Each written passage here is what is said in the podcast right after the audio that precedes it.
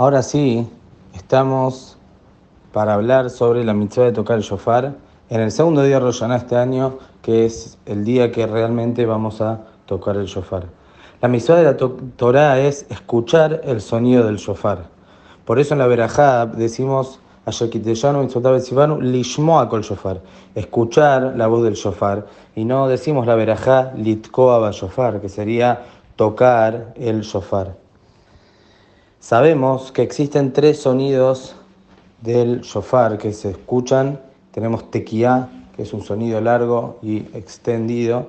Tenemos shevarim, que son sonidos entrecortados. Tres, algunos hacen un poquito, cuatro, cinco, pero son, vamos a decir, tres sonidos no, no muy cortos ni tampoco largos.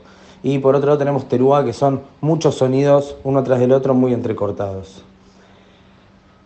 Según lo que está escrito en la Torá, se deben tocar en el día de Rosh Hashanah tres teruot.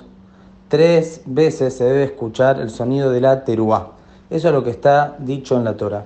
Y los hajamim estudiaron que antes de cada teruá se debe tocar una tequía anterior y una tequía después. Es decir, según lo escrito en la Torá, se debe tocar en total nueve voces del shofar. Serían seis tequiot y tres, y tres teruot. Lo que pasa es que no sabemos qué es justo la teruá que habló la Torah. Puede ser que lo que habló la, teruá, la Torah como teruá es lo que nosotros llamamos teruá, que son los sonidos, muchos sonidos entrecortados. Puede ser que sea lo que nosotros llamamos shevarim, o puede ser que sean ambos, los dos juntos. Es por eso que vamos a tocar una vez Tayat, una vez tarat y una vez tashrat. ¿Qué quiere decir? No en ese orden. Una vez vamos a tocar tequía, shevarim, teruá, tequía, tres veces. Un, un, orden de tres veces, porque quizás lo que la Torah dijo teruá es shevarim con teruá juntos, es decir, los sonidos más tu, tu, tu, y el tu, tu, tu, tu, tu, tu, tu con una tequía anterior y una tequía después. Entonces tenemos un orden, tashrat, tashrat, tashrat, lo que se llama así. Tequía, shevarim, teruá, tequía, tres veces. Después vamos a tocar por, por las dudas, quizás lo que la Torah dijo Teruá se refirió a Shevarim, y vamos a tocar tres veces Tequía, Shevarim, Tequía, tres veces. Y por último vamos a tocar Tequía, Teruá, Tequía, tres veces, para salir de todas las dudas. Y de esta manera, estas son las 30 voces que mínimamente debemos escuchar en Rosh Hashanah.